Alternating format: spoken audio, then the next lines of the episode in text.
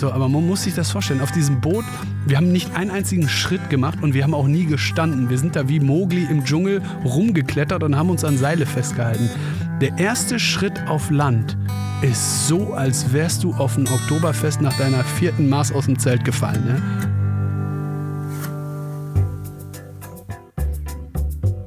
Er war schon Manager, Start-up-Gründer, Geschäftsführer und hat über 20 Jahre Unternehmen beraten. Mit diesem Kasper Kram ist nun Schluss. Andreas Loff haut in den Sack und macht sich mit seinem Wohnmobil auf die Suche nach Menschen und Geschichten. Zack. Herzlich willkommen bei Das Ziel ist im Weg.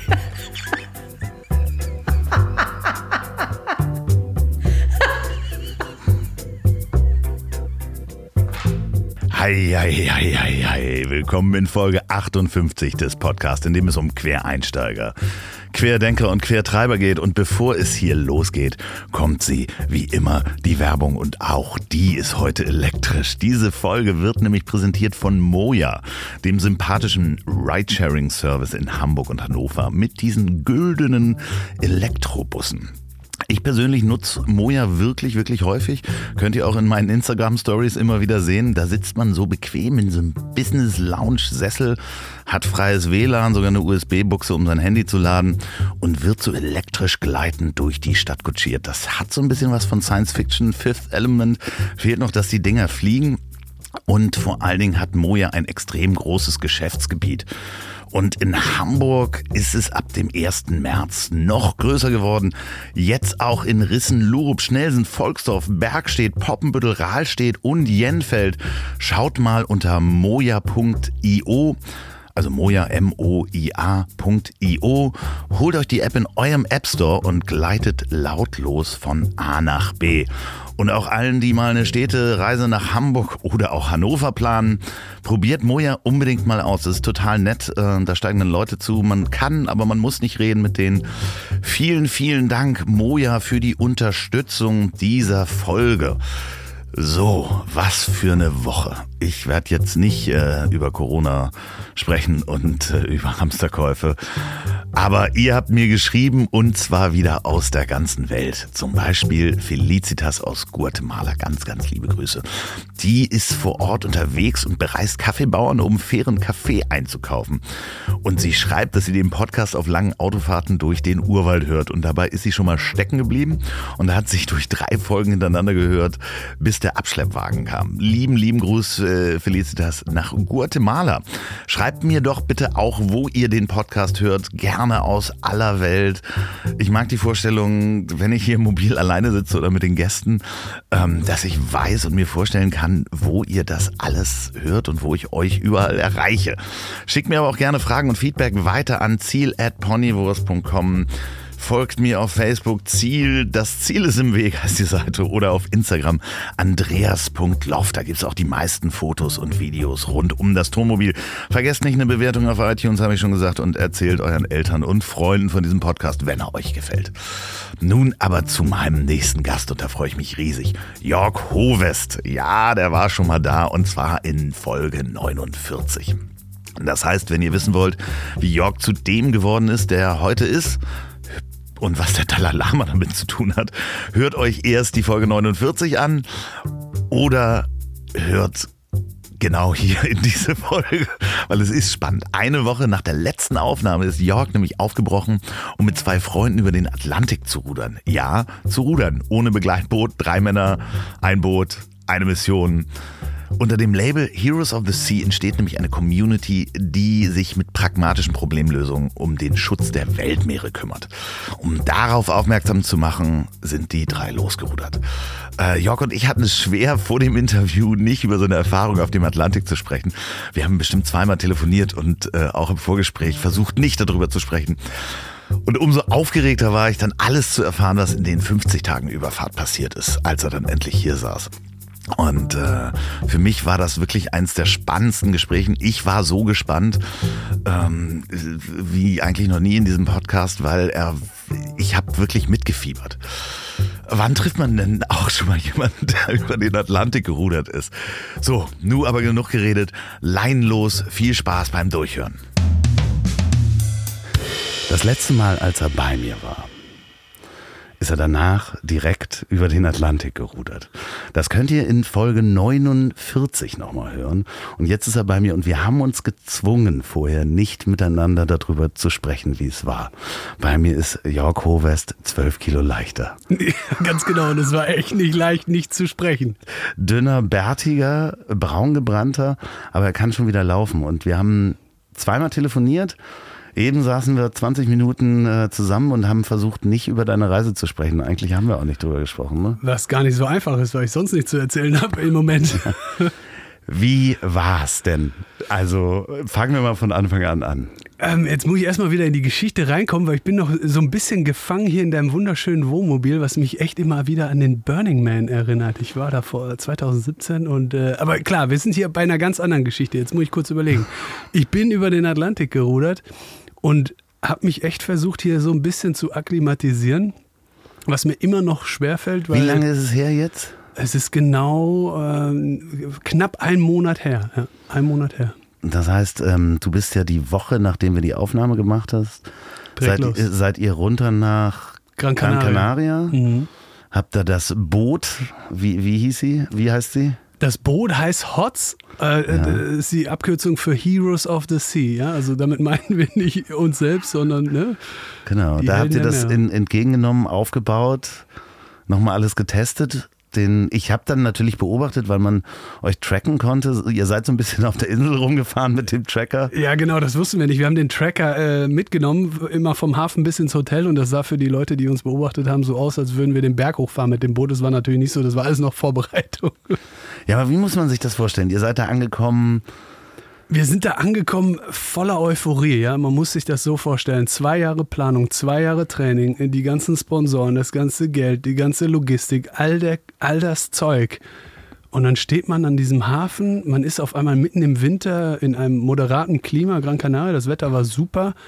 Und dann steht man da vor diesem blauen, unendlichen Horizont und denkt sich, ach du Scheiße, wir machen das jetzt wirklich, ja. Und dieses Gefühl ist so eine Mischung aus Euphorie und äh, ich möchte fast sagen, wir haben uns dann erst realisiert, dass das ernst ist, die ganze Nummer, ja, dass das wirklich jetzt passiert. Und das war, ich, ich meine, ich komme jetzt gerade vom Atlantik zurück und kann es mir gar nicht mehr vorstellen, wie es war, allein nur daran gedacht zu haben, das wirklich zu tun. Aber völlig verrückt, völlig verrückt. Aber es gibt dann ja diesen Moment, das Boot ist im Wasser, man hat alles vollgeladen, Essen, Proviant, äh, Getränke.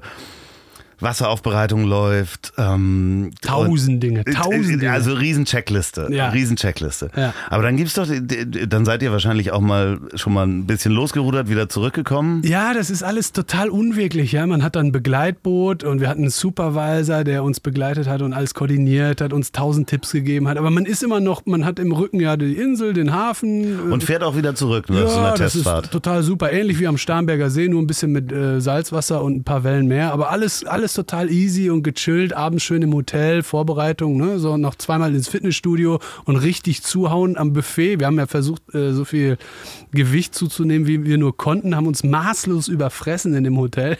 Schön. Und, äh, und dann kommt irgendwann die Uhrzeit. Ja? Wir haben gesagt, 1. Dezember, Punkt 12. So, und dann hattet ihr euch vorher abgesprochen, was ziehen wir an? So, ähm, wie gibt es da irgendwie so dieses letzte Ritual, wo man dann sagt, okay, das sind die Schuhe, das ist die Hose, mit der ich starte? Nee, das war schon vorher klar. Wir hatten ja unseren, äh, unseren Hauptsponsor North ja. an Bord und der hat uns perfekt ausgestattet. Die Klamotten hatten wir schon ewig davor an und das war schon zur Routine für uns. Das haben wir sogar schon auch am Land getragen. Ja? Also nee, da war alles okay. Aber dieses Gefühl, ja, wir verlassen jetzt das Land, das sichere Land hinter uns, die Insel das war gruselig, ne? Muss man echt so sagen. Um 12 Uhr seid ihr losgefahren. Um Punkt 12. Also äh, mittags, nicht in der Nacht. Wir sind mittags um Punkt 12 losgefahren und äh, das hätte eigentlich gar nicht stattfinden sollen, das Ganze, weil unser Supervisor, der Chris Martin aus London, ein erfahrener Ruder, er wollte uns gar nicht losrudern lassen, weil es hat sich ein Sturm angekündigt der auf dem, äh, auf dem GPS-Gerät zu sehen war, aber wir hatten den nicht gespürt, weil wir im Windschatten dieser Insel waren. Und er hat wirklich versucht, uns aufzuhalten. Aber wir drei, wir, wir, wir haben den einfach, wir haben ihn übermannt mit unserer Euphorie und da konnte er gar nichts zu sagen. Ja? Ähm, äh, aber was dann passiert ist und warum er uns nicht los fahren lassen wollte, kann ich vielleicht gleich nochmal erläutern. Das Bitte, war, ja, ja, ich, ich, ich hänge an deinen Lippen. Ja, das war, man muss sich das vorstellen, im Windschatten so einer Insel, dann das Meer ist okay, da sind ganz kleine Wellen, man fährt los, die Familie, die Freunde und Sponsoren waren da, die haben alle gewunken und tschüss und die eine oder andere Träne ist auch geflossen und wir halt mit voll Power, ja, wir, wir, wir haben viel zu schnell, viel zu hart gerudert, wir wollten einfach weg und so, so ganz heroisch Tschüss sagen mit Musik an Bord und dann wird das alles stumm und klein und kleiner und das Land verschwindet. Sonne, die Sonne geht unter, die Nacht und dann ist man ganz alleine auf dem Ozean. Und es wurde, wurdet ihr auch stiller? Wir haben gar nicht geredet. Wir haben gar okay. nicht geredet. Wir sind, äh, wir haben voller Adrenalin sind wir losgeprescht. Wir haben auch, man ist ja noch gar nicht in dem Schlafrhythmus. Ne? Man, wir hatten ja vor, alle drei Stunden zu schlafen, jeder zwölf Stunden pro genau. Tag.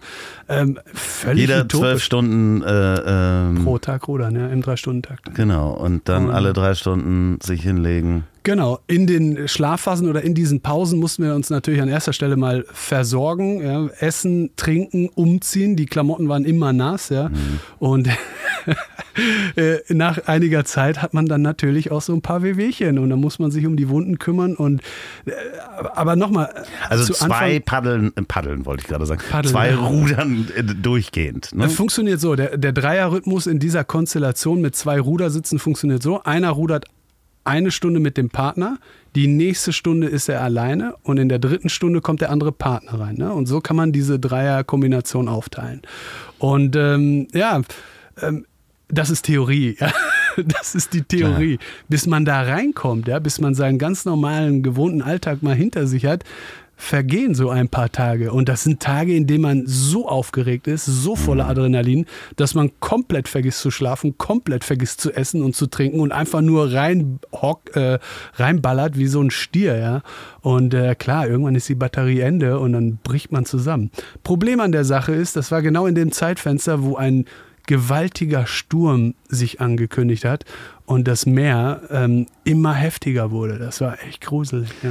Das heißt, äh, nach, nach wie vielen Tagen? Also ich meine, äh, erster Tag, äh, ihr seid dann in die Nacht rein äh, gerudert. Äh, Kam da schon der Sturm oder kam der nach drei Tagen? Ja, sagen wir es mal so. Wir, unser Ausgangspunkt war ja der, der Starnberger See in, äh, in, äh, bei München. Da haben wir eine gefühlte Wellenhöhe von 0,1 Zentimeter. Ja, so. Ja. Und wir fingen halt an zu rudern. Das war total spannend für uns. Sagen wir mal zwei Meter Wellen, total super. Ja. Vier Meter Wellen am zweiten Tag, total super. Ja. Bei fünf Meter Wellen macht man sich schon ein bisschen Gedanken, wie das alles funktioniert. Mit der Sicherheitsleine ist man immer gut befestigt. Welche Jacken zieht man an? Oh, wir werden sogar nass beim beim Rudern, in der Nacht wird, in der Nacht wird es kalt und so weiter. Ja.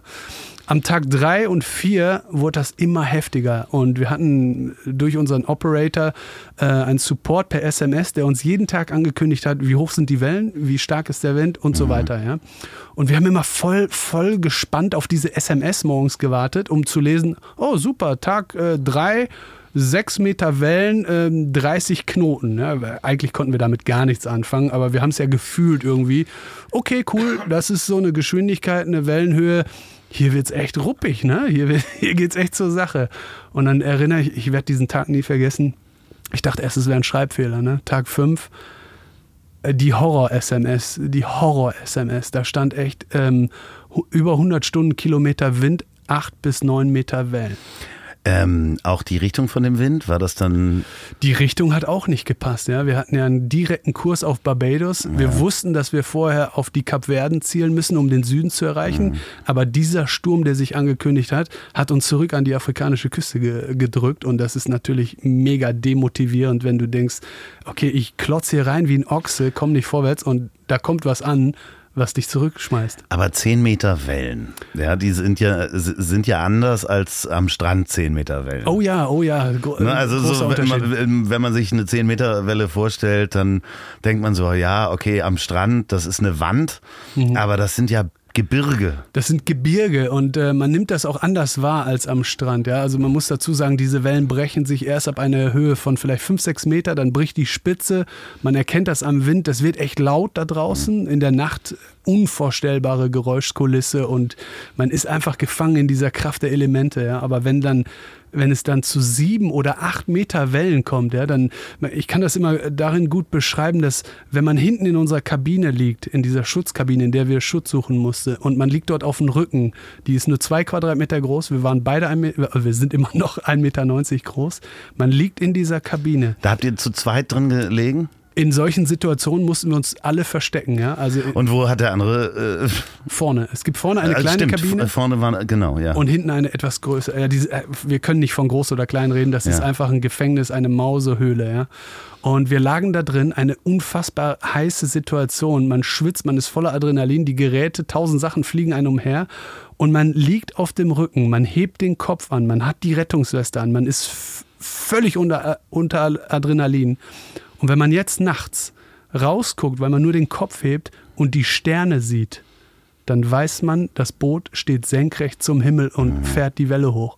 Und das ist gruselig, weil es ein paar Sekunden später geht es vorne runter in das blaue, schwarze, tiefe Meer und das Ding taucht ein wie ein U-Boot und man denkt, um Gottes Willen überleben wir den Scheiß hier. Hast du richtig Todesangst gehabt? Äh, ich habe es ja fast so angedeutet, aber es war kein Moment der Angst. Auch das ist eine Erfahrung, die wir machen mussten. In so einer Situation ist man so getrimmt auf diesen, in diesem Überlebens, Überlebensmodus, dass man gar keine Zeit hat, um sich besorgniserregende Gedanken oder Angstzustände, ähm, man, man ist in einem ganz anderen Modus. Man ist, ähm, die, die Zeit verkürzt sich, man ist wie in Trance und man versucht nur daran zu denken, alles richtig zu machen. Aber Angst äh, geht nicht. Das ist Überleben pur. Ne? Weil ihr auch vorher solche Situationen besprochen habt und gesagt habt, wie das äh, funktionieren theoretisch, soll? Ja, genau, theoretisch. Ja, aber da ist euch ja wahrscheinlich eine Art von Checkliste, halt alles fest, sei, pass ja. auf, dass du dich festhältst. Genau, ganz im Man Ernst. ist wahrscheinlich genau so beschäftigt damit, ja. dass man gar keine Zeit hat, Angst zu haben. Haben wir oft besprochen, aber es war nie so, wie wir es besprochen haben. Kein, nicht eine Sekunde konnte man sich vorstellen, in einem Sturm zu sein, um nachzuvollziehen, wie das dann sein wird. Also es war eine Mischung aus ähm, Panik, aber nicht jetzt in einer, in einer Starre verharrend, sondern Panik und ich bin hellwach, ich bin so hellwach, all meine Sinnesorgane sind da. Ich muss alles gleichzeitig checken, um das zu kontrollieren. Aber so ein Sturm kann schon mal locker 14 Stunden dauern. Kann man sich vorstellen, wie man danach aufwacht oder quasi wieder klarkommt, wenn der Sturm vorbei ist. Ne? Ähm, das heißt, ihr habt wahrscheinlich in der Zeit auch nicht geschlafen. Ja, also ich, ich habe die ersten zwei Ist Wochen nicht schlecht geschlafen. geworden, richtig gehend? Äh, komischerweise gar nicht. Nee, wir haben, ja. also ich habe zwei Wochen nicht geschlafen, gefühlt, habe dann irgendwann angefangen zu halluzinieren und völlig krass. Ich habe Geräusche und Sachen gehört. Ich erinnere mich total genau daran. Ich habe mit den Jungs besprochen. Ich habe die echt im Gespräch gefragt, ob die den Krankenwagen hören. Und, und alles war Aber normal. Hast du wirklich mich, zwei, zwei Wochen zu wenig geschlafen oder gar nicht geschlafen? Weil zwei Wochen stirbt man ja, wenn man Richtig. zwei Wochen nicht schläft. Man muss sich das anders vorstellen. Man, man hat diesen neuen Rhythmus oder man versucht, sich reinzuleben in den Rhythmus, in alle drei Stunden kurz zu schlafen. In diesen mhm. drei Stunden hat man wenig Zeit, um zu schlafen, weil man Essen machen muss und alle Sachen trocknen, die Wunden und, und so weiter. So, und in diesen Phasen äh, des vermeintlichen Einschlafens habe ich mich hingelegt, die Augen zugemacht, aber gefühlt waren alle Sinnesorgane da, jedes Geräusch, jede, jede Wahrnehmung habe ich. Die anderen Jungs sind komischerweise eingepennt, aber ich, ich bin schlechter Schläfer. Also ich habe gefühlt zwei Wochen nicht gepennt mhm. und habe dann wirklich spooky. Den Krankenwagen gehört. Ich habe ich hab spielende Kinder draußen, ich habe die kongolesische, kongolesische Fußballmannschaft beim Training zugehört. Ich sage, hört ihr das? Ich sage, bist du bescheuert? Da ist kein Mensch und einen Krankenwagen gibt es auch nicht hier. Äh, da, da, kann man dann im Nachhinein wahrscheinlich nachvollziehen, wie Leute richtig durchdrehen können. Ne? Ja. Bei sowas, bei Schlafentzug und richtig. allem drum und dran. Aber man ist hellwach und klar und ja. denkt, man ist Herr der Sinne, ja, bis man das erwähnt, was man hört. Und dann sagen die, hey Jockey, mal ganz im Ernst, du musst, du brauchst eine Pause. Ja? Das ist äh, ja wie in der Manie, ne? Also so manisch-depressive, wenn du in einer Manie nicht schläfst, dann fängst du ja an, mhm. du denkst, du bist hellwach und alle Sinne sind voll geschärft, aber du überdrehst halt deinen Sinn. Okay, da war ich ne? noch nicht. Nein, nein, nein, nein, nein, aber das ist halt äh, so, eine, so eine Parallele. Wahrscheinlich, ja. Also echt spooky, echt spooky, ja. Wahnsinn. Und äh, wann wurde es dann ruhiger? Ähm, so ein Sturm hört natürlich nicht abrupt auf und ist am Tag zwei dann weg. Ja? Also wir haben uns dann irgendwann gefasst alle zusammen, haben natürlich langsam die Luken vorne geöffnet, die Sonne ging auf, es hat immer noch tosend ge ge ähm, Wahnsinn, ich kann es mit Worten nicht beschreiben, wie, wie, un, wie gewaltig dieses Element Meer zu diesem kleinen Verhältnis Boot ist. Man muss sich vorstellen, das Boot neigt sich zur Seite bis 90 Grad und alles fliegt einem im Gesicht. Man wird erschlagen vom Partner. Die ganzen Koffer und Säcke und Equipment, alles scheppert durch die Gegend. Man weiß gar nicht mehr, wo oben und unten ist. Aber irgendwann muss man entscheiden, den Entschluss fassen, rauszugehen, sich zu trauen, diese Wellen zu rudern. Ja. Ne? Und das war gruselig. Der Rainer Ballwanz hatte damals die, die Ambition, er, ich glaube, er war sauer, ja, der war richtig sauer auf den Sturm. Ihn hat das echt angekotzt, dass wir nicht weiterkommen und in die falsche Richtung driften. Und er hat gesagt, Jungs, der Sturm ist jetzt echt nur noch moderat, die Wellen sind nur noch sechs Meter, wir rudern das jetzt. Mhm. Und das war ein großartiger Moment. Wir haben uns das getraut, wir haben uns vorbereitet, uns festgeschnallt, die Hardcore-Klamotten mit Offshore und Ölhose und was man da alles hat. Ne? Wir haben alles bereitgestellt und sind dann diese Riesenwellen ge, äh, gesurft. Macht das dann Spaß? Irre, irre. Wir hatten Geschwindigkeiten bis zu viereinhalb Knoten drauf in diesem Sturm, der abkl ein abklingender Sturm, aber das war geil, das war echt geil. Das war dann so ungefähr Tag sechs. Sechs. An Nikolaus. Happy Nikolaus. Oh Gott, und das fing ja dann gleich so an. Ne? Also ja. ich meine, ihr habt die, war das die härteste Sequenz, die ihr gleich am Anfang genommen habt? Mm, es war gleichzusetzen mit dem letzten Tag, an dem wir angekommen sind auf Barbados. Also beide Situationen völlig äh, unvorhersehbar. Zum einen, weil es der Anfang der Reise war und den, den Abschluss oder die Ankunft, die stellt man sich ja total paradiesisch vor. Hey, wir kommen in der Karibik an. Hey, der Richtig. schlimmste zweite Sturm an der Grenze werden ja, euch gereicht. Ja, Pustekuchen. Ähm, Kinder stehen am Strand und winken ja, euch zu. Genau, ne, Todeskampf. Aber da kommen wir, da kommen wir ja, ja ähm, also, Richtung Ende hin. Okay, Tag 6, ihr seid gesurft. Wir wollen jetzt nicht alle, wie viele Tage hat es insgesamt gedauert? Wir sind exakt 50 Tage genau, gerudert. Ja, 50. 50 und man muss dazu sagen, auch 50 Nächte. Ne? Wir sind, also man muss das vergessen. Wir rudern, wir sind wie so ein Duracell-Hase, der nicht mehr aufgibt. Ne? 24 Stunden durchrudern. Tag und Nacht wird zu einer Zeitepisode. Ja, und die Pausen dazwischen nutzt man, um zu essen. Das hatte ich mitbekommen, dass es schwierig war, die Kalorien, die ihr braucht, auch zu euch zu nehmen. Ja, das hat tatsächlich gedauert. Wir haben in den ersten zwei, drei Wochen extrem abgenommen. Also wir haben echt wirklich von, von ich möchte jetzt nicht sagen, dass wir fett waren, aber wir haben uns echt Specki angefuttert. Das war sofort weg, weil wir konnten nicht essen. Wir haben das nicht geschafft, das reinzukriegen. Ja? Nicht, weil es nicht geschmeckt hat, aber weil wir einfach zu aufgeregt waren. Was ja? hattet ihr nochmal genau dabei? Zwischen was und was konntest du wählen? Oh, wir, hatten, wir, wir wurden vom Globetrotter gesponsert und die hatten uns äh, Expeditionsnahrung zur Verfügung gestellt. Das war super. Wir hatten, ich glaube, 30 verschiedene Gerichte. Ähm, es hat sich dann aber schnell herausgestellt, was so der, der Favorit ist. Was ist der Favorit? Der Favorit am Ende war auf jeden Fall Milchreis, was man nicht nur am, zum Frühstück, sondern äh, immer ja, essen kann. Klar. Und ähm, ähm, Nudeln mit Lachspesto, großartig, ja. Ja, kann man das, also kann man das empfehlen? Sehr als, empfehlenswert, wenn man äh, auf eine Expedition geht. Also, Dann ne? äh, bitte lieber Globetrotter, ähm, ihr könnt da äh, genau dieses. Wie lange hält sich das theoretisch? Das sind so ewig. ewig das ist gefriergetrocknet. Ich glaube, das ja. hält, äh, das überlebt uns sogar. Alle. So, das heißt, da kommt äh, heiß Wasser rein oder? Äh, genau. Man hat so einen Gaskocher, auch ja. ganz schwierige Situation. Man Klar, muss bei äh, sechs Meter Wellen sollte man keinen Gaskocher genau, bedienen. Das Ding ist kardanisch aufgehangen, aber man sitzt ja. ja. nackig in der Kabine und zwischen den beiden dann das kochende Wasser, ja. Und ähm, die Tüte kann man ganz einfach aufreißen, äh, das kochende Wasser rein, dann wartet man zehn Minuten und da, da kommt irgendein geiles Gericht bei raus. Also das funktioniert gut. ja. Aber man muss permanent essen und das sind, wenn man jetzt überlegt, 5000 Kalorien pro Person. Ich weiß nicht, ob jemand das schon mal versucht hat, hier im alltäglichen Leben reinzufuttern. Das ist eine Menge Zeug. Ja? Na, vor allen Dingen, wenn ihr so abgenommen habt am Anfang, dann ist ja auch, es gibt so ein so ein Botenstoff, der dir sagt, wann du satt bist. Und äh, je mehr Körperfett du hast. Den gab es bei uns nicht. Ja, nee, ja, genau, aber je mehr Körperfett du hast, desto mehr wird dieser, dieser Botenstoff auch nicht ausgeschüttet. Und das ja, heißt, ähm, ja, das ist natürlich echt schwierig, weil ihr dann früher eigentlich. Ja, das ist ja auch ein, äh, ich möchte jetzt nicht sagen Schockzustand, aber keiner unserer Körper hat sowas jemals erfahren. Ja, wir sind jetzt, äh, der Rainer war 60, wir sind 40.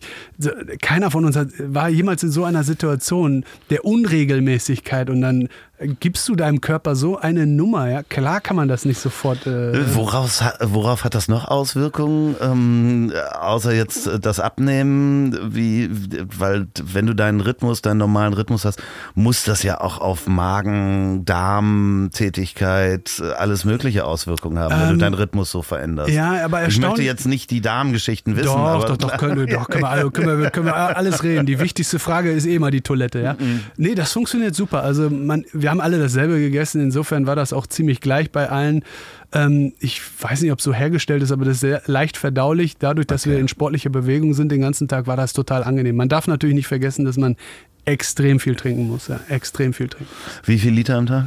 Wir hatten die Wasseraufbereitungsmaschine, die hat 40 Liter pro Tag äh, verbraucht. Wenn man jetzt äh, kochen, Wassen, äh, Wasser machen, kochen, Zähne putzen, sowas wegdenkt, ich denke mal, jeder von uns hat ungefähr 6, 7 Liter getrunken, ja, aber okay. vermischt mit Essen und sowas. Ja. Okay, ähm, wie ist das so morgens? Wann, wann putzt man dann Zähne in diesem, diesem ähm, drei Stunden Rhythmus? Das gibt es nicht. Es gibt kein Morgens. Es gibt nee, kein Morgens ja, genau, mehr. Also wir, wir, haben das auch spät erst gecheckt, dass wir einfach, man, man merkt das ja ab Geschmack irgendwann, dass man sich mal wieder die Zähne putzen können. Ja, Aber wir haben das total vergessen. Wann habe ich letztes Mal die Zähne geputzt? Wann Keine ist Ahnung. Dieser Rhythmus, ja, bei so einem Rhythmus ist ja kein Aufstehen, kein, kein, kein Morgen, kein nichts im Verlauf der Reise haben wir mit Sicherheit öfters die Zähne geputzt als hier in unserem alltäglichen Leben, aber ganz am Anfang haben wir es komplett vergessen, weil keiner mehr wusste, Uhrzeit, das ist alles irrelevant. Äh, völlig egal, ob nachts oder hell oder dunkel, Mittag, morgens, abends, völlig egal. So, ab, ab welchem Tag ähm, kehrte dann Ruhe ein und eure Routine? Ja, gar nicht, gar so. nicht. Wir haben 50 Tage Terror gehabt. Also wir haben, wir haben gehofft und gebetet, dass der Ozean uns einmal Ruhe schenkt, weil wir haben davon geträumt, mal einen Badetag zu machen. Völlig skurriler Gedanke. Ja, habt ihr das nicht gemacht? Also ich, habt ihr das, ich habe doch Fotos gesehen. Ja, ja, ich wollte, ich wollte weit ausholen. ja, okay. ich, ich wollte die Spannung erzeugen. Ja, ja, okay. Also wir haben, wir hab ich das nie gefragt. Nein, nein, nein, nein. Wir haben tatsächlich in den ersten Wochen wirklich uns das sehr gewünscht, ja. Und wir haben gesagt, das kann doch nicht sein, dass der Ozean nicht einmal Pause macht, ja. Und äh, interessanterweise, äh, ich werde das nie vergessen, so ein ganz magischer Moment an Weihnachten, Heiligabend, 24, ja, 24.12. war Totenstille, ja. das Meer war flach, eine völlig skurrile Situation, äh, es alles spiegelt sich man ist in der Mitte der Mitte des Atlantischen ah, Ozeans. Total still wahrscheinlich. Ja, zweieinhalbtausend Kilometer vom Land entfernt. Der, der nächste Passagier ist der Astronaut über uns. Also man muss sich mal vorstellen, wo man da ist und dann ist alles glatt, wie auf dem Starnberger See. Ganz skurril, ganz skurril. So, wir feiern jetzt zwar nicht Weihnachten, sondern die Rubrik Wissenswertes, was ihr gleich wieder vergessen könnt. Und die wird präsentiert von Wahlberg Urban Electrics. Das ist die sympathische Firma von Florian Wahlberg, der auch in einem der Folgen zu hören ist. Wahlberg Urban Electrics baut diese stylischen, zusammenklappbaren, feinsten hochwertigen Elektroroller, nicht diese klobigen, die in der Stadt rumstehen, die Leihroller. Und äh, die gibt's auch komplett zugelassen, Straßen zugelassen, können aber auch bis 40 km/h fahren. Aber Wahlberg Urban Electrics vertreibt auch die Super 73. Das ist das Elektrofahrrad, mit dem ich immer unterwegs bin, mit den dicken Reifen. Und ihr könnt das jetzt günstiger haben. Und zwar 15% unter urban-electrics.com mit dem Gutscheincode derweg 2020. Kleingeschrieben zusammen, derweg und dann 2020. Und es geht los mit der Rubrik. Ihr könnt natürlich auch immer wieder ein Bier-Probierpaket gewinnen. Das bleibt auch so. Das erste äh, unnütze Wissen sozusagen ist, wusstet ihr, dass Maulesel mit 7% versteuert werden, wenn man die kauft, aber normaler normale Esel mit 19 Prozent. Maulesel ist äh, äh, der Mutter, die Mutter ist ein Esel, Vater ist ein Pferd und niemand weiß wirklich warum. Eigentlich ist nämlich der niedrigere Steuersatz mit 7 Prozent für Dinge, die im täglichen Gebrauch äh, passieren. Und ich weiß nicht, wann Wer, wer benutzt Maulesel täglich in Deutschland? Danke Heike für diesen wunderbaren Steuerblödsinn und weiter geht es mit dem wunderbaren Wort und zwar Fühlwarzen. Ja, was sind Fühlwarzen? Das klingt wie eine schlimme Krankheit, das sind aber die kleinen Erhebungen an der Tastatur, wenn ihr vom Computer sitzt, beim F und beim J, das sind die Fühlwarzen. Vielen Dank, Sebastian, für dieses Wort. Schickt mir euer Wissen an ziel.ponywurst.com. Betreff Wissen bitte mit Erklärung und Adresse und ich schicke dann wieder die zwei Probierpakete an die Besten raus von der Kehrwieder Kreativbrauerei. Das ist die Brauerei von dem sympathischen Weltmeister-Biersommelier Oliver Wesselow. Äh, den habt ihr auch schon mal gehört. Die machen das leckere Ü nennen. So, und jetzt geht Hasselbrissel. Jetzt geht's weiter mit der wilden Fahrt auf dem Ozean.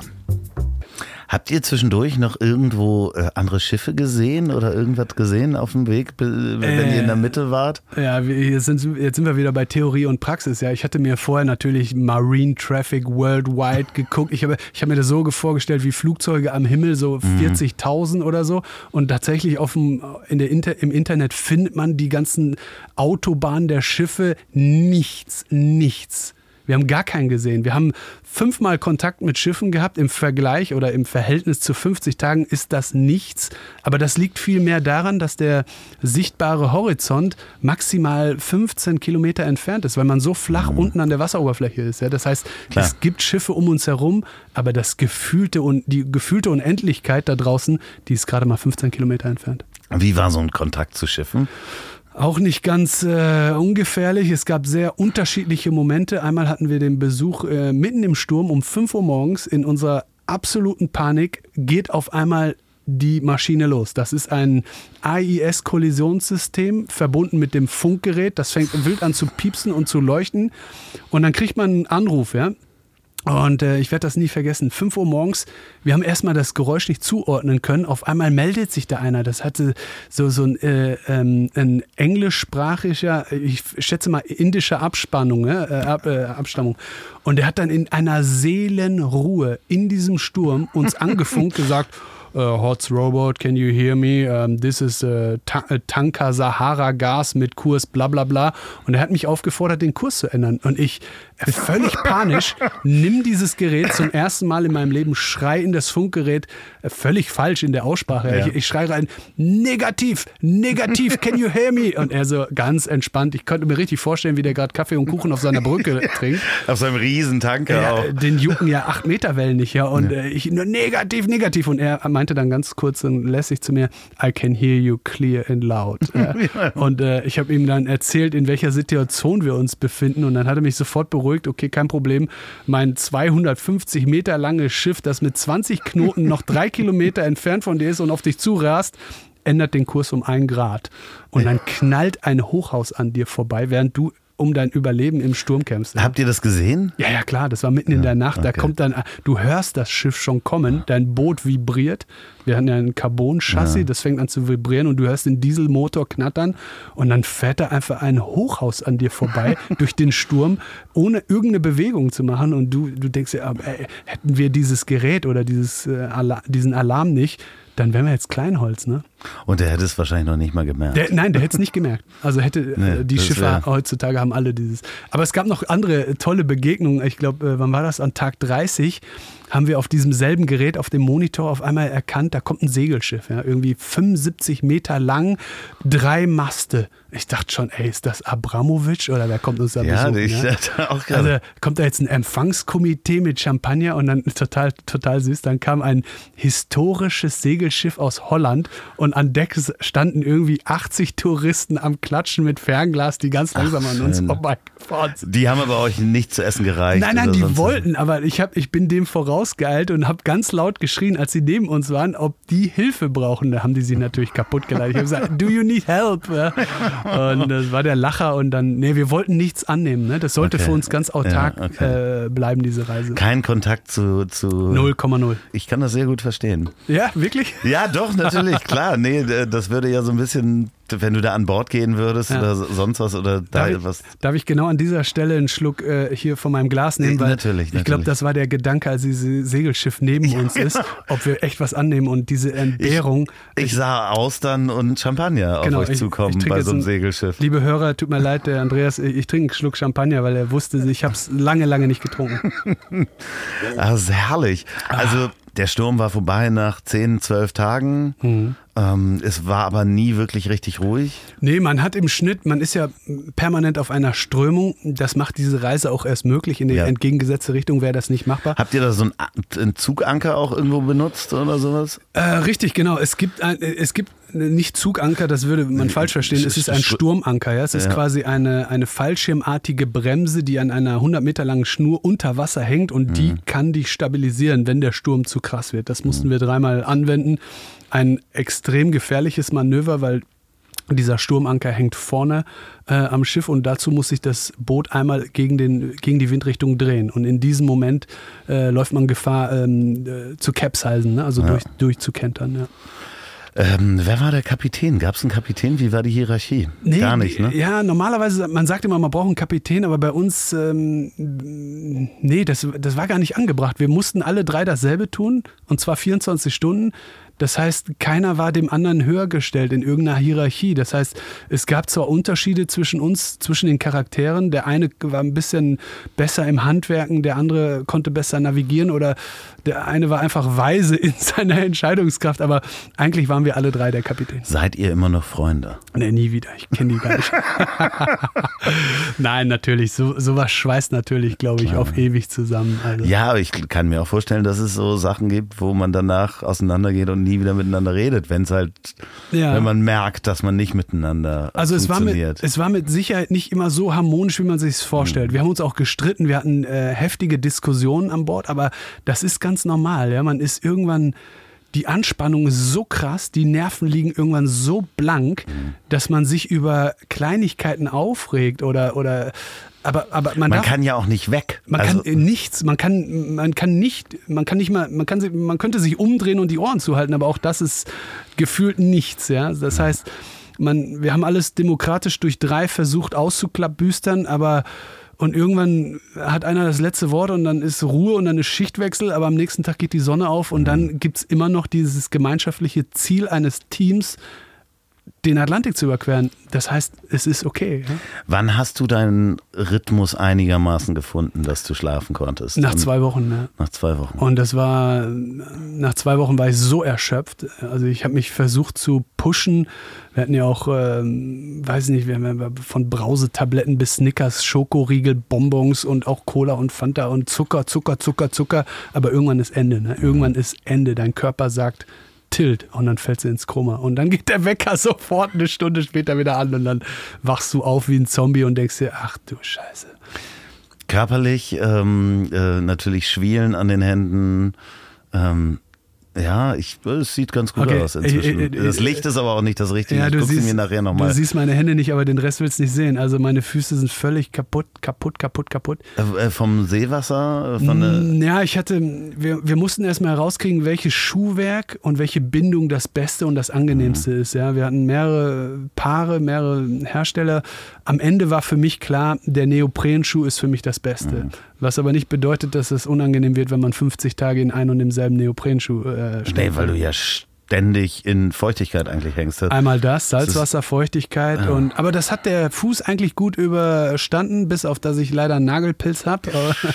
Aber viel schlimmer war, dass man, wenn man aus den Tropen zurückkommt, aus diesen, ja, aus dieser Feuchtigkeit und dann nach Deutschland kommt im Sommer, äh, im Winter, meine Füße haben sich zerrissen, zerrissen. Ja, also Da kannst du gar nicht hinterher cremen wahrscheinlich. ähm, nee, ich habe äh, teilweise äh, Tü Plastiktüten angehabt. Also ich habe die Füße eingecremt, dann eine Plastiktüte drüber, dann den Socken und da 24 Stunden diese Creme in der Plastiktüte, damit der Fuß eine Chance hat, eine neue Haut zu bilden und sich abschält. Ja. Wie war es äh, ansonsten die Sachen, die der Sonne ausgesetzt waren? Oh, das ist eine gute Frage. Wir kamen zurück und wir waren natürlich braun, aber viele haben gesagt, ihr seid ja gar nicht so braun, wie wir vermutet haben. Und da habe ich mich echt gefragt, warum war das denn so? Ja? Wir hatten natürlich einen super Sonnencreme-Hersteller, ja, S- Sunlayer, aber New Layer, aber die, trotzdem sind wir nicht sehr braun geworden, weil man nicht vergessen darf, dass wir auch 50 Tage uns nicht geduscht oder gewaschen haben. Ja? Klar, das heißt, du, du hattest eine äh, normale Ölschicht äh, und Dreckschicht, Also, Schweiß und alles. Also Schweiß, permanenter Schweiß plus Sonnenmilch und das immer wieder obendrauf, obendrauf. Also wir hatten 50er Sonnenschutz, wahrscheinlich hätte auch 5er gereicht, weil die Schicht war widerlich. Ja. Riecht man sich dann noch gegenseitig? Ist, äh, Ähm, gute Frage. Auch zu unserem Erstaunen haben wir nicht gestunken, zumindest so unsere Wahrnehmung. Das liegt aber daran, dass man permanent schwitzt und den, den stehenden Bakterien im, in dem Sinne gar keine Chance gibt. Klar, also, und man gewöhnt sich ja auch an alles. Das ist richtig, aber man ist auch aus frischer Luft. Nee, wir hatten ganz andere Gerüche, die uns gestört haben und das waren oft die fliegenden Fische in der Nacht. Ja. Wie die haben gestunken oder weil die im Boot ge Äh, gelegen Fische grundsätzlich riechen ja nicht so angenehm. Das Problem ist. Erst wenn sie vergammeln eigentlich. Ja, das Problem war, ähm, also unser Positionslicht hat in der Nacht diese fliegenden Fische so stark angezogen, dass die echt an Deck geknallt sind, ja. Und ähm, die findest du nicht so einfach zwischen deinem Gerümpel. Weil die auch klein sind. Die sind, ja, rela- ja, die sind schon bis zu 15 Zentimeter lang. Es Okay. gibt kleine und große, es gibt die wirklich in vielen unterschiedlichen Variationen. Ähm, anfangs hatte ich echt noch Mitleid und wollte jeden Fisch retten. Was da, das ist auch kompliziert. Ja? Man muss einen Handschuh ausziehen, weil man möchte nicht, dass er stinkt. Man muss es schnell machen, damit er eine Chance hat zu überleben und so weiter und so fort. So, aber irgendwann, man muss sich komplett aus der Bindung lösen und aufhören zu rudern. Der andere rudert weiter, weil man einen kleinen Fisch retten will. So, dann sind es aber 30, 40 Fische in der Nacht. Das ist ein äh, Riesenproblem. Ja? Und das führt dann. Konnte man die essen vielleicht auch? Nee, äh, ich jetzt, ah, bitte dich, nein, wie willst du denn das machen an Bord? Also, das war auch so eine Idee, so eine Idee von mir, dass wir eine Angel mitnehmen. Äh, Keine Chance, viel zu gefährlich, die Sauerei auch. Keine Chance. Äh, Also n- das ist ganz, verläuft ganz anders, als man sich das theoretisch vorstellt. Ja, das ist so eine romantische äh, Absolut. Angler. Ich stehe auf dem Meer und angel mir einen Fisch, nimm den aus mit einem Filetiermesser und mach mir, brat mir ein schönes Filetstück. Ja, genau. Never, ever, Okay, ever, never. Nee.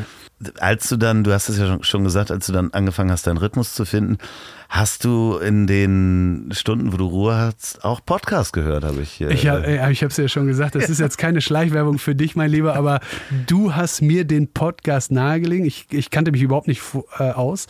Ich wusste auch nicht, dass Podcasts umsonst sind. Vielen Dank dafür, dass ich in deiner Wifi-Zone all deine Podcast-Sendungen runtergeladen habe. Herrlich, ja. Ich habe Ja. ich hab, äh, all deine Podcasts gehört, bis auf meine eigene Sendung, weil die wurde ja noch nicht ausgestrahlt am. Tag meiner Abreise. Genau. Aber das war schön. Ich hatte natürlich nicht nur tagsüber Zeit, über meine Bluetooth-Kopfhörer zu hören, sondern auch in der Nacht. Und das war großartig, mich nochmal in irgendeine ganz andere Welt reinzubeamen, gedanklich, während ich da das Duracell-Männchen mache und einfach weiterruder. Das heißt, du hast ja quasi auf dem Atlantik mit an diesem Tisch gesessen, an dem wir jetzt gerade sitzen. Richtig, ja, gefühlt mit all deinen. Gästen. Ja, großartig, Ja, ja, großartig. Was man da alles lernt. Also die Vorstellung ist halt auch so schön. Ja, du hattest erzählt, Hendrik Knopp äh, hast du, hat dich sehr beeindruckt. Äh, Cannabisanbau. Ja, ich- kannte das Thema nicht, deswegen fand ich das ganz interessant, sowas aus Deutschland zu hören. Aber auch Atze, Schnö äh, Atze Schröder großartig und äh, mir fallen die Namen gar nicht alle ein. Ja, aber es ist halt für Sehr mich die. Vorstellung ist halt so schön, weil ähm, ich frage ja öfter mal meine, meine Hörer, schickt mir, wo ihr den Podcast hört. Aber das ist schon das Abgefahrenste, dass ich äh, 50 Tage über den Atlantik mit dir gerudert bin. Ja, bist also du. nicht nur nicht nur gedanklich, weil ich natürlich auch mitgefiebert habe. Ich habe mir die ähm, die die Updates angeguckt, ähm, wenn da mal eine Nachricht kam. Äh, Das war schon echt spannend, weil ich natürlich Ja. auch mitgefiebert habe, weil ich gesehen habe, wie viel Adrenalin du hier schon hattest. Um dann dahin zu fahren und loszurudern, konnte man sich das so fast gar nicht vorstellen. Irre, ne? So, und dann am 24. äh, war alles ruhig und ihr seid baden gegangen. Ja, das war so, als erstes, wir sind morgens aufgestanden und haben gesagt, okay, heute, heute ist so ein besonderer Tag, ne? Wir haben uns erstmal gefragt, sind wir überhaupt gläubig? Ja? Was bedeutet überhaupt Weihnachten für uns? Oder ist das nur dieses kitschige Fest, was wir für die Familie jeden, äh, jedes Mal machen, ja? mit Kügelchen und Keksen und so? Aber dann haben wir die Bedeutung zu schätzen ge äh, gewusst, weil es nicht mehr da ist. Ja? Und ich hatte extra so ähm, drei rote Puschelmützen für alle mitbesorgt und dann haben wir uns die aufgesetzt und dann haben wir auch Weihnachtslieder gehört und das war eigentlich albern, ja. Aber irgendwie hat es uns dann doch tief berührt, ja, weil es irgendwie ein magischer Tag war. Und obwohl wir alle gesagt haben, ja, sind wir jetzt gläubig oder ist das alles Quatsch? Oder wir, haben es dann verstanden, was dieser Tag bedeutet. Und in dieser Nacht, werde ich nie vergessen, an Heiligabend ist dann auch was total Irres passiert, weil das alles so magisch für uns war, für uns, ähm, ja, ich, ich kann es gar nicht beschreiben. Also es, es hätte gar nicht passieren dürfen an dem Tag, aber weil wir gar nicht dran geglaubt haben. Aber wir haben dann zum ersten Mal dieses fluoreszierende Plankton im Wasser gesehen, was uns mit jedem Ruderschlag ein, eine Explosion an Leuchtkraft ins Meer gezaubert hat, was einfach nur irre war. Und das war ein Heiligabend, als wir auch an, an die Familie gedacht haben und tatsächlich schwimmen waren und äh, für einen kurzen Moment wieder ganz woanders waren. Ja? Aber er war schon wirklich, wirklich, wirklich be besonderer Tag für uns, der uns diesmal ich möchte fast sagen, uns Ungläubigen, ja, Ja, diesmal ja. ein ganz besonderes Weihnachtsfest verschafft hat. Habt ihr zwischendurch ähm, über Satellitentelefon ähm, mit der Familie telefoniert? Klar, an Weihnachten, also wir hatten nur kurze Momente, weil es extrem teuer ist und äh, wir hatten an Weihnachten natürlich kurz telefoniert. irgendwie die Minute Ja, und du, ja, du, 50 Dollar oder sowas. ja, ne? nicht ganz so schlimm, aber mit 4, 4,50, 5 Euro ist man schon dabei ja, und man verquatscht sich sehr schnell, kannst dir vorstellen. So, und dann gibt's, wen willst du sprechen? Ne? Die Eltern, die Frau, die Kinder oder wen auch immer da draußen. Äh, ich glaube, wir hatten äh, 1000 Euro Guthaben, das war ratzfatz weg. Ja? Und dann mussten wir es nochmal aufladen und nochmal aufladen. Ne? Aber alles gut, alles gut. Ähm, das war spektakulär, aber auch interessant ähm, äh, zu erfahren, wie, wie lange wir Weihnachten gefeiert haben. Ja? Wir haben das dann so ein bisschen zelebriert mit einem, einem besonderen Essen, das wir vorbereitet haben, oder meine Frau vielmehr. Ähm, dann den Pudelmutzen, ein paar Videos, ein bisschen Weihnachtsmusik. Und haben wir damit, dann waren wir damit durch und dann haben wir gesagt, boah, langweilig, oder? Rudern wir weiter? Okay, dann sind wir einfach weitergerudert. Nach, ich glaube, einer Stunde oder so. Aber ihr seid noch baden gegangen äh, Ja, vorher, tagsüber. Das hört sich gut an. Wir sind baden gegangen. Also wir sind nicht baden gegangen, wir sind ins Wasser gesprungen, um an erster Stelle ähm, das Boot zu reinigen. Man muss sich vorstellen, unter dem Rumpf äh, haften sich so Krebstiere, Muscheln an. Die muss Okay. man wegkratzen, damit man die, damit das einen nicht bremst.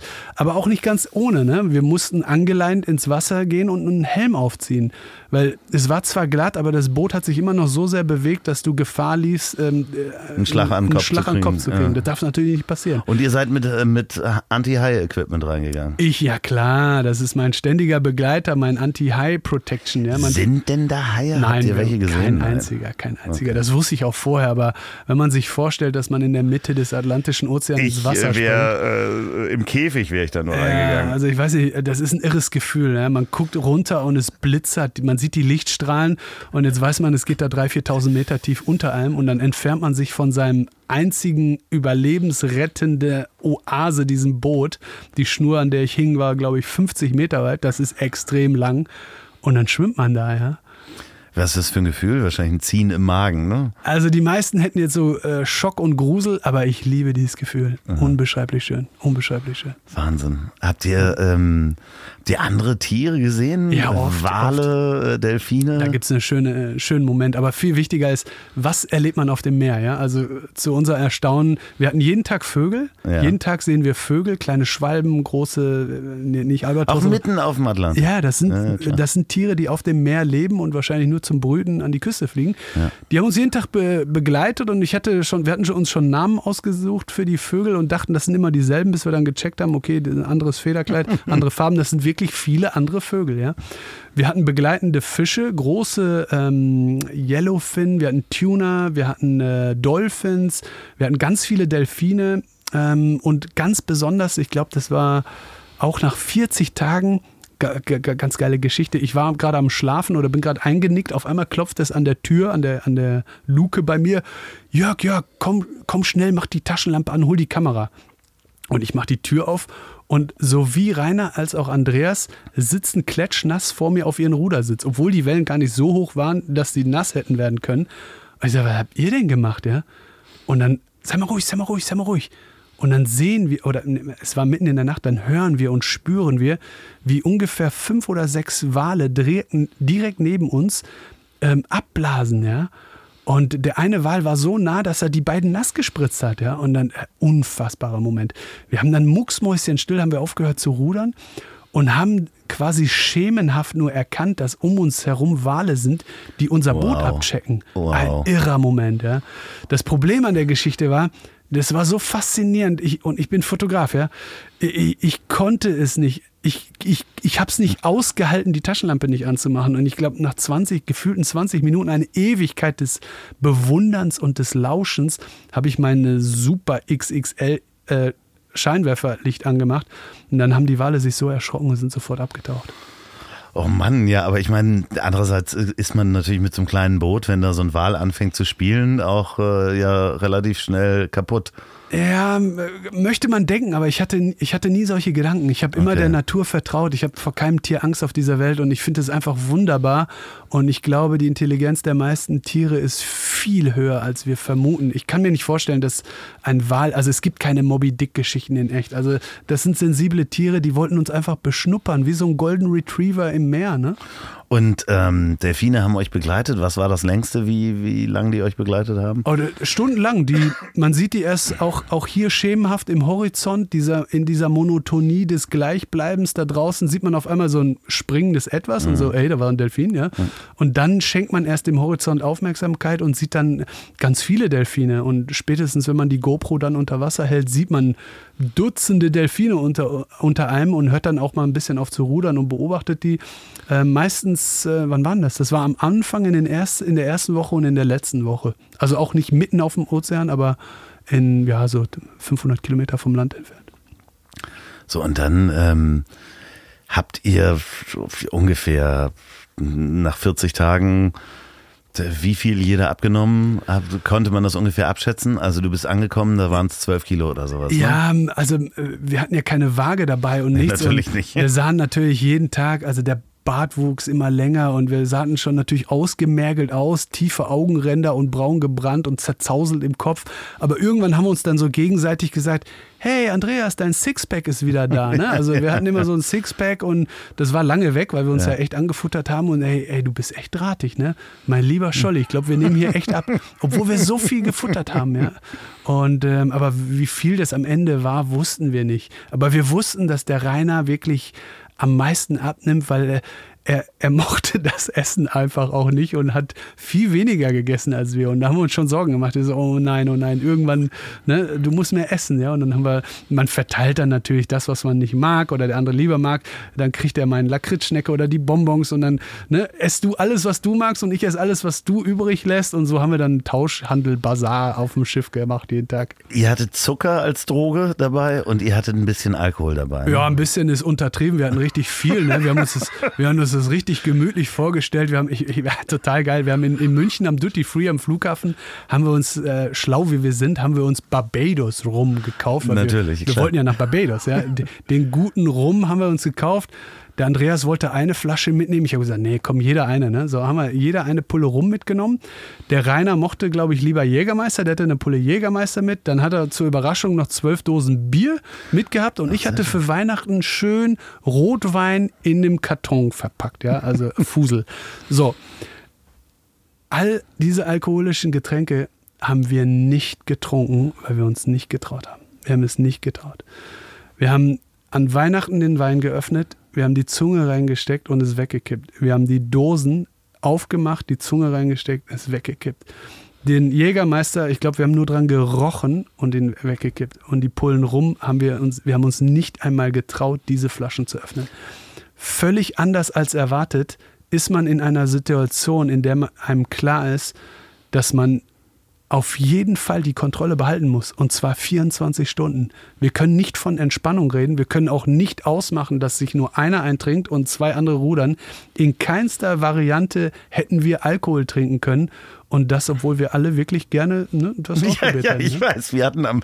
Wir jetzt trinken, warte mal kurz, warte mal kurz. Ja. Ich trinke jetzt noch schnell einen Schluck Champagner. Prost, mein Lieber. Prost. Komm, hier. Ja. So, oh, ist das schön. Auf den Atlantik. Ja, ich bin, geht auch wieder. Mhm. Aber ähm, dann gegen Ende seid ihr nochmal in einen heftigen Sturm geraten. Ja, das war auch dramatisch, dramatisch. Also wir hatten echt Pech oder Glück oder wie auch immer, ja. Aber die Inselbewohner haben uns gesagt, an dem Tag, wo wir angekommen sind, sowas haben die noch nie erlebt. Ja? Man muss sich das so vorstellen, der Golfstrom, dieses, diese Riesenströmung, ja, die, die führt in die Karibik und quetscht sich durch die ersten Karibikinseln zu einem schneller werdenden Strom. Ja? So, und Barbados ist die erste Insel. Das heißt, die Konzentration der Geschwindigkeit der Wellenhöhe, die nimmt zu. Aber in dem Maße, wie wir es erlebt haben, war das sehr ungewöhnlich. Und man kann sich vorstellen, dass man, wenn man das Land sieht, äh, vom Atlantik aus ist nicht dort der erste Hafen. Das sind meistens Schutzhäfen, die auf der anderen Seite entgegengesetzt der Insel liegen, im Schatten sozusagen. Das heißt, wir mussten einmal um die Insel rum. Aber wir waren auf diesem Megastrom und dann kamen nochmal diese sieben Meter Wellen. Und wir haben echt gestruggelt, ja. Wir haben äh, bis kurz vor der Abreise wussten wir, wir haben noch irgendwie 400, 500 Meter alle Freunde, Familie, Kunden, Sponsoren, die standen da und haben uns mit dem Fernglas gesehen. Die wollten schon die Pullen aufmachen, gleich sind die da. Und dann haben wir trotzdem noch fünf Stunden ge gebraucht, um dahin zu rudern. Mit unter einem kmh mussten wir alles geben. Und das in einer Zeit, in der wir schon vor 40 Stunden aufgehört haben, zu essen, zu schlafen, zu alles, weil wir dachten, gleich sind wir da. Ja? Oh also äh, bis ans Ende des Letz der letzten Kräfte sind wir in diesen Hafen vom Barbados eingelaufen. Ich habe ja auch die ersten Schritte gesehen, die du gemacht hast. Ja, das war das lustig. Video, ähm, man verlernt zu laufen. Ja. Auch eine, eine Geschichte, die ich nicht hätte glauben können.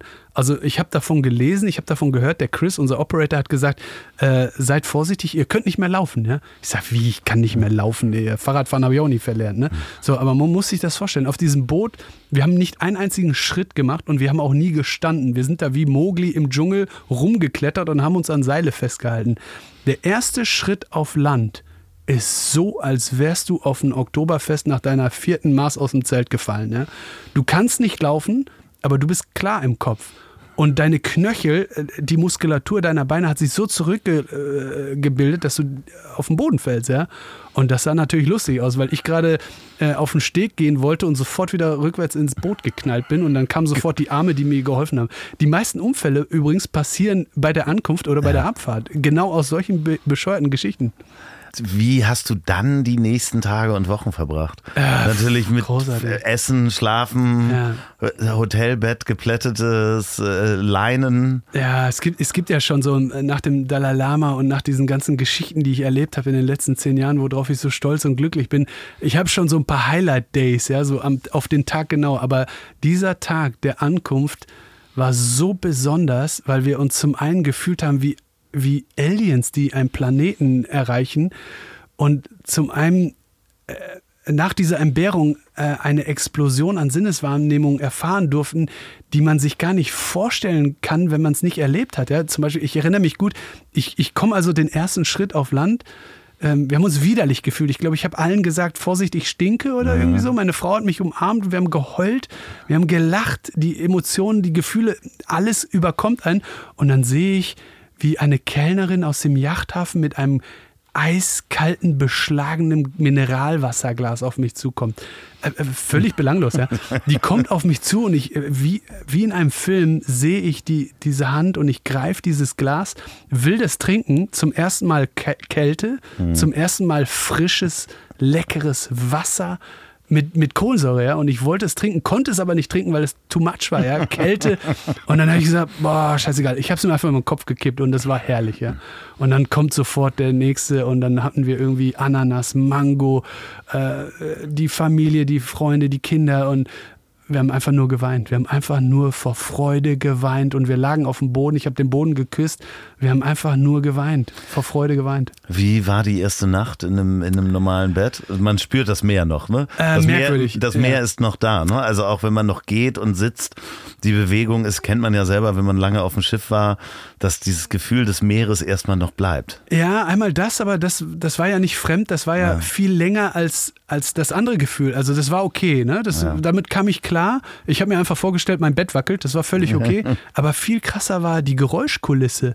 Ich habe zum, Ma- zum ersten Mal erfahren oder bemerkt, was Ruhe ist. Und das führt dazu, dass man das Gefühl hat, man hat einen Helm auf, der rauscht die ganze Zeit. Ja? Und dann liegt man in seinem Hotelbett, was so unfassbar schön, kuschelig, weich ist. Ich, ich erinnere mich noch, ich, ich, also die Freunde und die Bekannte und die Familie, die da waren, die wollten natürlich am zweiten Tag war es natürlich langweilig irgendwann. Die wollten den besten Strand, den Wasserfall, den botanischen. Garten. Ich habe mich nicht aus meinem Bett bewegt vier Tage lang. Ich habe ich hab meiner Frau nur gesagt, ich bin überwältigt, wie schön und frisch und sauber ein Bett sein kann. Ich lag stundenlang unter der Dusche und habe einfach nur diese Perlentropfen auf meine Stirn prasseln lassen und habe gesagt, ich lebe, ist das schön. Ja, die erste Dusche wäre auch die nächste Frage Ja, gewesen. unfassbar, War die erste wahrscheinlich Dusche. Ich, bin, ich habe mir einfach dahin, ich glaube, meine, ich, ich, saß da, ich saß da wie ein Kleinkind. Meine Frau hat mich ausgezogen. Ich hatte keine Kraft, mich auszuziehen. Sie hat mich ausgezogen. Sie hat, mit der, sie hat mir teilweise mit der Schere meine Klamotten runtergeschnitten und ich habe einfach nur die Augen zugemacht, meine Hände gestreckt und warme, Wasserperlen in mein Gesicht prasseln lassen. Unfassbar. Wahnsinn, ne? Und es waren in Anführungsstrichen nur 50 Tage. Ja, Äh, nur. also man kann sich das kaum vorstellen. Menschen, die für noch länger, es gibt ja Geschichten von Menschen, die noch länger irgendwo in einem Boot gestrandet waren oder ähnlichem. Ähm, äh, Ich glaube, ein Segelboot ist nochmal was anderes, aber ein Ruderboot. ne? ja, Also- ja, ja, es gibt diese Geschichte von dem, von dem, von diesem einen Fischer, der irgendwie fast ein halbes Oh, ja, ja. Jahr, ne, oder sowas ja, ja, das ist war. das ne? äh, Buch 438 Tage, unfassbar. Ja, ja, ja, Das ja. waren zwei Fischer, ja. Ganz genau, tragische ja. Geschichte. Der ist Ja. 11.000 Kilometer bis in die Südsee an die Marshallinseln. ja, ja, aber ne, in Anführungsstrichen, es waren nur 50 Tage. Also dagegen so, war unsere eine Luxusreise gegen. Also ja, genau. Das war das, so, aber Übrigens, dieses Buch habe ich mitgehabt auf der Reise und ich habe immer gesagt, wenn ich wirklich Sorgen habe, lies einfach das, dann weißt du, dir geht's gut. Der Wahnsinn. Was, was sind die, ähm, die, ja, das, sind, das ist eine, auch eine blöde Frage zu sagen, was sind die äh, wichtigsten Erkenntnisse von dieser Reise? Doch, das ist eine gute Frage. Das ist eine sehr gute Frage. Das ist schwer zu nachvollziehen, wenn du sie so fragst, aber ich weiß ganz genau, was du meinst. Ja? Also das wohl Interessanteste an dieser Reise ist zum einen die Demut, die man verspürt. Ja? Also das hat sehr viel mit Demut zu tun, ähm, mit Selbstreflexion. Wer ist man? Was möchte man im Leben? Und vor allem das Gefühl, über Dinge nachzudenken, in der, für die man in dem, im alltäglichen Leben nicht so viel Zeit oder vielleicht auch gar keine Zeit hat, nachzudenken. Ja? Äh, äh, ganz äh, rudimentäre Fragen. Bin ich glücklich? Ist alles gut? Liebe ich? Werde ich geliebt? Ähm, bin ich stolz? Ja? Äh, Kinder, Absicherung, was auch immer da draußen ist, ja? Zukunft, Vergangenheit. Man hat die Möglichkeit jetzt auf dem Meer einen einzelnen Gedanken festzuhalten und stundenlang, nächtelang unter dem fantastischsten Sternenhimmel unserer Erde nachzudenken. Und das sind sehr demütige Momente. Und ich würde heute fast sagen, das war das Allerschönste auf dieser Reise, diese Zeit zu haben, diese Entschleunigung, ähm, dessen Gegenteil wir natürlich hier gut kennen und nachvollziehen können, darin gehen zu, zu widmen, über sich selbst nachzudenken. Es gibt ja, man sagt, wenn ähm, man einmal im All gewesen ist und die, die Erde von außen gesehen hat, ist dies eine Bewusstseinserweiterung, die äh, Denkströme im Gehirn verändert. Ich kann mir das ungefähr genauso vorstellen, dass man durch diese Bewusstseinserweiterung zu spüren, dass man A, nichts ist in diesem wahnsinnig großen Meer und so weit weg von allem, dass das auch langfristig dein Denken und Ja. dein Gefühl beeinflussen wird, weil es eine Bewusstseinserweiterung Also ist. ich, ich möchte mir nicht anmaßen zu behaupten, das wäre dasselbe wie im Astronaut gewesen zu sein, aber für alle, die dieses Gefühl mal äh, erleben wollen, rudert über den Atlantik, Leute. Äh, ich glaube, ihr kommt diesem Gefühl sehr nah. Es gibt ja vor allen Dingen ein paar, ich glaube anderthalb Wochen oder zwei Wochen, nachdem ihr losgefahren seid, gab es dieses Rennen auch, Ruderrennen über den Ja, genau. Atlantik. Ne? Das, äh, Die- Teleska Challenge, genau, ja, ja. das sind die, die Engländer, die sind da ja Spezialisten drin, glaube ich. Ne? Äh, Zum größten Teil Ja. sind das Engländer. Also wir sind um Gottes Willen nicht die Ersten, die das gemacht Nein, haben. aber ihr seid die ersten Deutschen. Richtig, ne? wir sind das Genau. erste deutsche Team, das den Ozean überquert hat, richtig, ja. Aber genau. Rudernd. Rudernd, ja. Ja, und äh, nee, wir wollten nicht bei einem Rennen teilnehmen, weil das so ein Rennen ist natürlich ähm, äh, abgesichert durch Security-Boote und Begleitschiffe und da, da, da darf halt nichts passieren, ist ja Mhm. klar, ne? Das ist versicherungstechnisch. Wir wollten das wirklich autark, ganz alleinständig für uns machen und ähm, deswegen haben wir uns dafür entschieden. Und natürlich auch für einen Guten Zweck. Ja. guten Zweck und die Aufmerksamkeit auf ähm, Helden der Meere beziehungsweise Heroes of the Ganz genau. Vielleicht äh, ganz wichtig für die Zuhörer, die den ersten Podcast nicht gehört haben. Diese Nummer über den Atlantik war tatsächlich eine Promotion-Aktion. Ja. Ich wurde ja oft gefragt, ob ich nicht hätte einen Flyer drucken können, aber nein, das war für mich meine größte Promotion-Aktion. Ich bin zwei, drei, äh, zweieinhalb Jahre um die Welt gereist, um die aktuellen Probleme unserer Ozeane ähm, nicht nur zu analysieren und zu porträtieren, sondern den adäquaten Lösungsansatz dafür in einem Film und einem Buch und in einer weltweiten Datenbank zu archivieren und darzustellen. Und dafür brauche ich die Aufmerksamkeit. Das ist der Grund, warum du mich heute einlädst, mein Lieber. Nein, ich lade dich ein, weil es mich auch definitiv interessiert. Also davon mal ganz Großartig. abgesehen, ich wollte wissen, was passiert ist.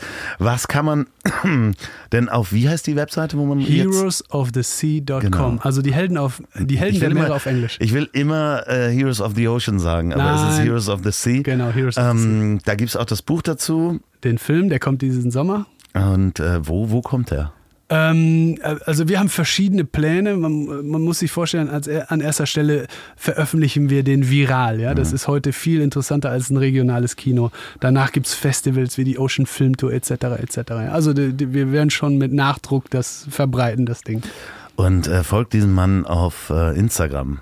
Jörg Hovest. Genau. Oder Jörg Punkt? Ist es ähm, Jörg unterstrich Hovest, aber viel wichtiger als Jörg, wenn man es falsch ausspricht. Jörg wie New York mit Y genau, Genau, genau, ja, ja. Aber Ho Hofest mit V. Genau, ja. ähm, da kommen auch immer mal wieder Fotos äh, rum, äh, die du zwischendurch äh, geschickt hast. Ähm, wie, du hast noch Fotos mit? Äh, nee, ich dachte, du wolltest auf dieses eine berühmte Foto von dem Fell ansprechen. Ähm, das ist ja sehr amüsant im Internet geteilt worden. Nee, das weiß ich gar nicht. Was war denn das? Das Fell, Fell, das heilige Fell? Nein, das weiß ich nicht. Ja, es, es, gibt die Geschichte des heiligen Fells. Also man muss sich vorstellen, auch wenn du dich nicht getraut hast, mich zu fragen, äh, wie wir auf Toilette gegangen sind und wie es unserem Po erging, eine total spannende Geschichte und ich finde die auch für den Hörer ganz interessant. Bitte. Also wenn man jetzt 50 Tage über den Ozean rudert, ja, dann kann man sich vorstellen, dass die ersten Schmerzen, die da aufkommen, am Gesäß entstehen. Ja? Und äh, das war echt eine Challenge für uns. Ja? Also die Schmerzen am Po, die man hat, wenn man permanent in Bewegung sind, die sind enorm. Ja? Man, das entzündet sich alles, das wird grün und blau und das ist echt schwierig, ja, das mit Cremes und Wundheilsalbe und wie kriegt man das am Laufen 24 Stunden, ja? So, und wir hatten ganz viele Sitzunterlagen, vom Hämorrhoidenkissen bis zur Schaummatte, bis zur Hartmatte, Gummi, keine Ahnung. Und irgendwann ist uns eingefallen, aha, wir haben ja noch antiseptische Schaffälle mit, von denen keiner sich vorstellen könnte, dass das funktioniert, ja? So, und diese Schaffälle waren, ich glaube, in der dritten Woche das Einzige, was geholfen hat, die Schmerzen in Schach zu halten. Ja, das ist durch die Struktur dieser dichten Haare haben wir diese Felle uns in die Unterhose geschoben. Ach, wirklich? Und uns mit dem Fell auf den Rudersitz gesetzt. Nee, das wusste ich nicht. Ja, da das ist doch eine geile Geschichte. Ja. Ja. Das heißt, diese Felle wurden heilig für uns. Ja. Ich habe dann auch schön mit Buchstaben hinten drauf, ich habe ein Schaf drauf gemalt und gesagt, my holy fur. Ja. Aber ah. dieses Fell, das war, das war so wichtig wie Essen und Trinken. Ja, das musste getrocknet werden, gepflegt werden, immer schön positioniert werden in die Unterhose rein und zwar 50 Tage. Das war extrem wichtig. Übrigens, wir sitzen ja hier gerade bei dir im Wohnwagen und unter mir dieses Fell, eine schöne Erinnerung. Ja, ja, ja. Ich liebe. Ich habe sie allerdings gegen äh, synthetische Felle eingetauscht, weil die einfacher zu reinigen sind. Ja, das ist, das ist, macht Sinn. Ja. ich weiß nicht, ob man mein Fell noch hätte reinigen können. Ne? Okay, du okay. hast es nicht behalten. Doch, ich habe es. Meine Katze schläft heute drauf. Die liebt es auf der Heizung. Aber das ist sauber, alles gut. So, es geht weiter. Du wirst, äh, weißt du schon, wie dein nächstes Projekt wird? Du hast ja äh, letztes Mal schon, ähm, also wir sind ja durch deine Projekte, hört in Folge 49 rein, äh, durchgewandert. Was kommt als nächstes? Also ich werde es dir gleich erzählen, aber ich möchte nochmal mit Nachdruck hier an dieser Stelle, nachdem wir echt lustig waren, glaube ich zumindest, ähm, sagen, das Thema ist ernst. Ja? Also Klar. das Thema ist echt ernst. Wir haben echt ein großes Problem da draußen und äh, mein Ziel war es, nicht ähm, berühmt zu werden durch die Ruderüberquerung oder dem Buch oder dem Film.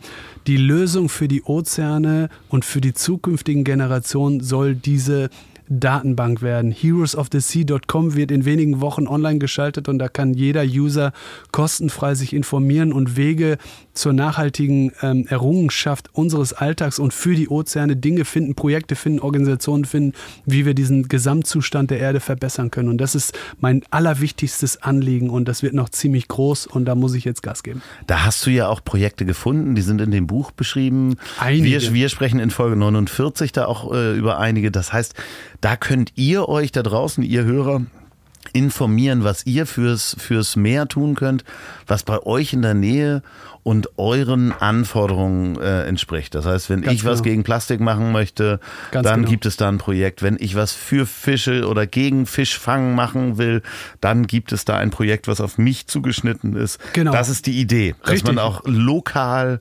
ähm, sagen kann, was kann ich bei mir in der Gegend dafür tun. Genau. Und, und, da werden die Projekte vorgestellt. Richtig. Viel, viel größer noch als das. Also man muss sich vorstellen, auf der Suche nach den Helden der Meere wurde ich schnell fündig und nach drei, nach mittlerweile vier Jahren ist mir klar geworden, es gibt nicht nur zehn, es gibt nicht hundert, es gibt Tausende.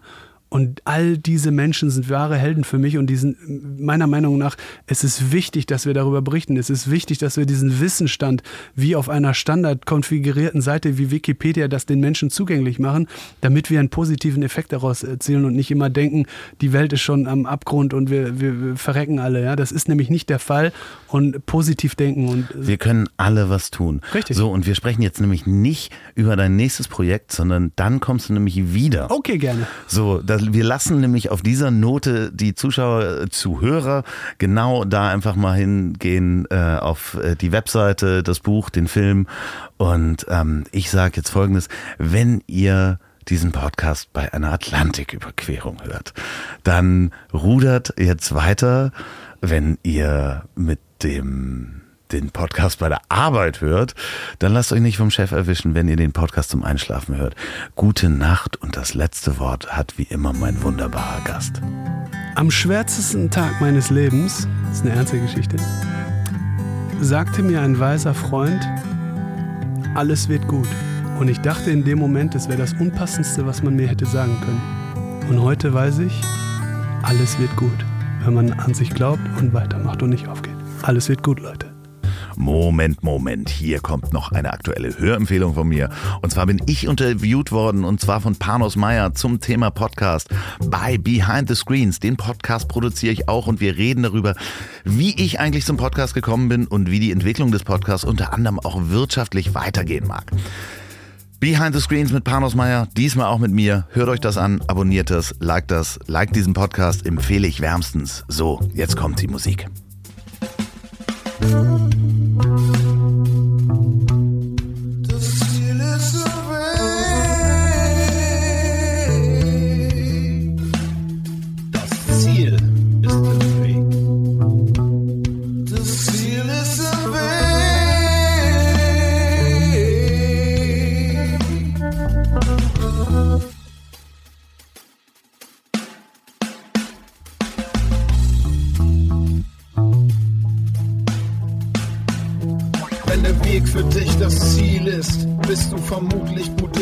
Schaffner, also den Camper klar zum Entern. Der nächste Gast ist gebucht und startklar. Nimm den weißen Fleck auf der Landkarte, starte das, wovor andere nur Angst haben. Niemand lernt auf den inneren Kompass zu hören beim Gang auf zertretenen Landmarken, denn das Ziel ist im Weg.